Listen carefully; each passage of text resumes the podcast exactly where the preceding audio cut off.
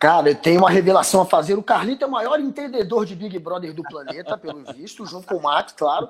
E eu, no Big Brother 1, eu tinha acabado de voltar, eu tinha passado uns seis meses fora na, na Inglaterra.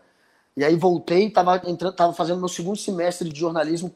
E na Inglaterra era sucesso demais o Big Brother, sacou? Eu nem via muito, mas era sucesso pra caralho, velho. E aí eu cheguei e tava com... ia ter o Big eu Brother vi, cara. É? Eu vi, passava, passava na MTV, na MTV Brasil de madrugada, ah, passava, passava eu, eu, é, eu Big Brother Mundo. Eu via lá. Aí eu vi o sucesso que era lá, né? Saía no jornal Isso. e tal. Aí eu falei, puta, vai ter no Brasil, quando eu cheguei a ter. E aí é, tinha que, pra se inscrever, você tinha que mandar um e-mail. Era um e-mail, se eu não me engano. Era uma parada muito primitiva. Aí eu mandei, velho. Eu mandei, eu tinha 18 anos. 19. Tinha 19. Eu mandei e aí eu falei assim, pô, eu podia entrar e tal, mas se eu ganhar, eram 500 mil reais, não era nem um milhão, Isso. era um quinhentão. Falei, se eu ganhar os 500 mil, eu vou pegar a grana e vou dar pra galera. E falei uma merda dessa, sacou? Falei que ia dar a grana, velho. Falei que ia dar pra quem precisa, falei que não precisava, porque eu já tinha, tava estudando jornalismo, eu já, já tinha oportunidade. Que eu, eu fiz uma parada toda comunistinha, assim, toda socialistazinha, assim, que eu me fudi, porque os caras pensaram, esse bicho não vai entrar no instinto de. Sei lá, eu acho que não foi atrativo. Se é que leram o meu e-mail. Mas meu e-mail foi nesse naipe, assim, se eu ganhar, eu não vou ficar com a grana, eu escrevi uma merda dessa.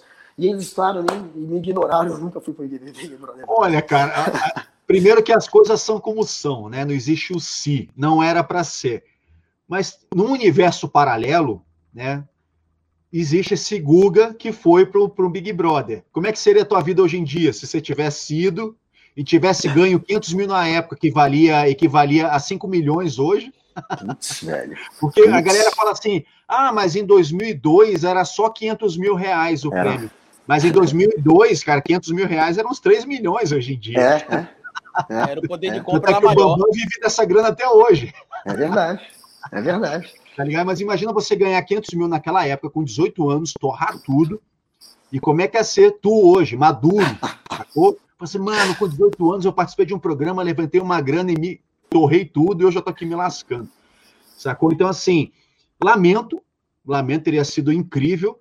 Né? Seria muito bacana ter você como veterano de Big Brother pra gente trocar umas ideias. Sacou? Mas o, mais, o que mais me, me chama atenção nessa, nessa tua fala aí, Guga, é que existe todo um cuidado de dizer assim: ah, eu mandei o um e-mail, mas porque assim, tem, tem uma galera que meio que, tipo assim, eh, tem vergonha de falar que, né, que se inscreveu ou que, que, que esconde participar, sacou? Tem uma galera que acha que, que, que é indigno, é indigno querer participar de Big Brother, tá ligado? Só que, irmão, vou te falar, é uma experiência absurdamente foda, cara. Não é nem, nem eu tô nem falando de grana, não, cara. A grana é, é a cereja do bolo, tá ligado?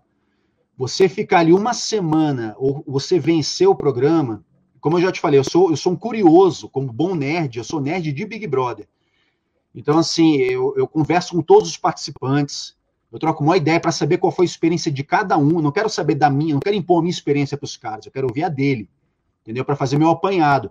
E, cara, e, e, é comum a todos, cara, todo mundo, por mais chateado que o cara seja com a, com a passagem dele pela casa. Tem uma galera aí que, que meio que se arrependeu, né, e tal, mas lá no fundinho, o cara admite que foi foda, sacou? Porque, cara, é muito maneiro. É muito. Primeiro, o processo seletivo é muito difícil.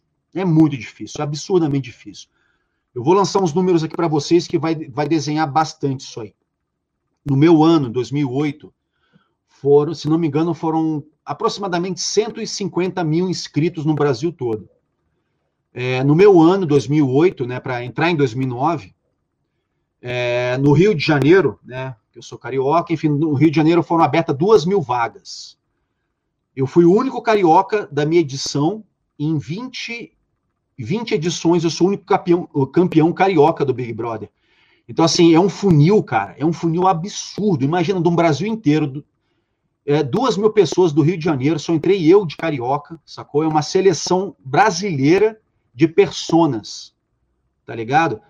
Então, assim, cara, passar por isso, quando você pisa naquela casa, minimamente, minimamente, você se sente especial, tá ligado? Assim, porra, você se lembra, a, lembra a primeira vez que você pisou na, na Band, mano. Entendeu? Que porra, bicho. A Band é uma das top três emissoras do Brasil, mano.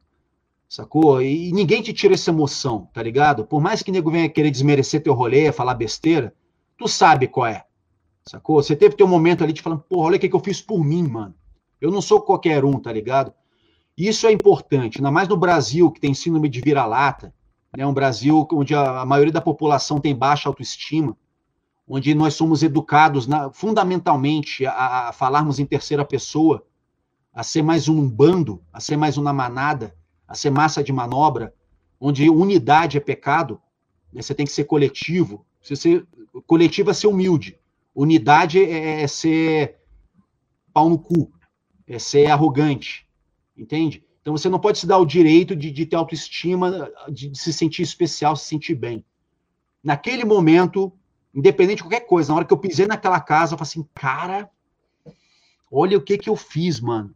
Olha pelo bagulho, porque ninguém me empurrou lá dentro. Eu lutei, eu busquei o bagulho e é difícil. Mano, você, quem já fez, quem tá com a gente aqui, vocês inclusive, quem já fez uma entrevista de emprego, tá ligado o que eu tô falando. Às vezes, quando você vai fazer entrevista de emprego para ser caixa de loja, mano, quando você consegue a tua vaga ali para ganhar uma graninha, para pagar teus boletos, você já fica feliz pra cacete. Imagina entrar na máquina, na Matrix, que é a Globo, que é uma das top 5 emissoras do mundo, que é a maior máquina de mídia, de entretenimento do Brasil, cara. Você que sai do meio da multidão e faz a Globo te comprar, mano. Faz a Globo te botar ali, que deposita uma confiança fodida em você. Ela te transforma num produto dela. Sacou? Caraca, mano, tem que ter. É muita responsa, mano. É muita responsa, tá ligado? É, é muito foda. foda. Eu nunca participei de, de, reality show, mas posso participar em breve, como eu já dei um spoiler aqui também, né? Já que tem.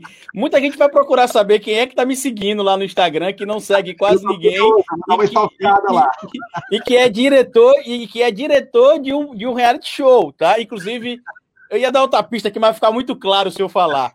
Mas enfim, eu acho que, que essa sensação que você sentiu, Marcos, de tipo bater o pé lá e falar. Eu, eu me identifiquei com você em duas coisas. Né? Eu me identifico muito com você e com o personagem do, do Dr. House. É, você, pela questão do alter ego, eu sempre achei foda você chegar lá e falar, ah, cara, eu sou bom mesmo nisso aqui. Eu faço isso porque eu entendo mesmo dessa porra aqui. A gente até brincou nos bastidores, eu falei, pô, Max, que foda. Você falou, é, é isso mesmo, eu, sei, eu sou foda e tal. E muita gente enxerga isso, às vezes, com olhos ruins. No caso do House, que é, o, que é outro, outra pessoa que eu me identifico, o personagem, evidentemente, da série, é aquela questão de, às vezes, não ter o saco para ouvir algumas coisas e bater no ombro e falar, às vezes, o que aquela pessoa quer ouvir. Eu sou aquele cara que, se pô, encheu meu saco, pô, irmão, na boa, tá enchendo o saco. Beleza? A gente vai continuar sendo amigo se você quiser. A gente vai estar, tá, mas você tá me enchendo o saco aqui agora. Dá para você seguir aí, por favor? Eu acho que a sensação que você teve, evidentemente, que eu não tenho um milhão de reais na conta ainda, inclusive eu quero até saber, não tive, na verdade, né? Um milhão de reais na ainda, conta ainda, ainda depois. Ainda. ainda. E depois eu quero saber a sensação de como é chegar lá e, carai, tem aqui um bocado de zero. Mas eu acho que a sensação que você teve foi mais ou menos similar à sensação que eu tive no lançamento do meu primeiro livro. Olha, eu fazendo publicidade do meu livro aqui de novo. Passa, Faça, faça. Esse livro aqui, ó, o Falando de Política Sem Politiquês. Eu lancei ele por uma editora que não é uma editora super famosa no Brasil.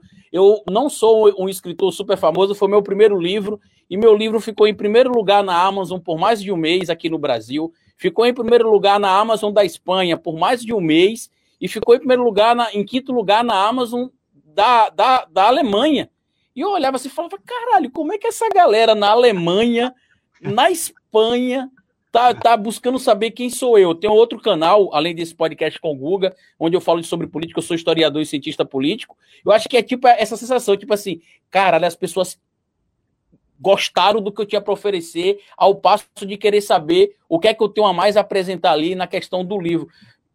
Eu acho que talvez seja essa sensação de, não sei se de ser o número um necessariamente, porque eu não sou adepto da ideia do importante é competir, eu quero ganhar, evidentemente, mas às vezes eu tô ali porque, assim, quando você sabe que você é muito bom no que você faz, pouco importa a opinião do outro. Eu, você falou do emprego, por exemplo.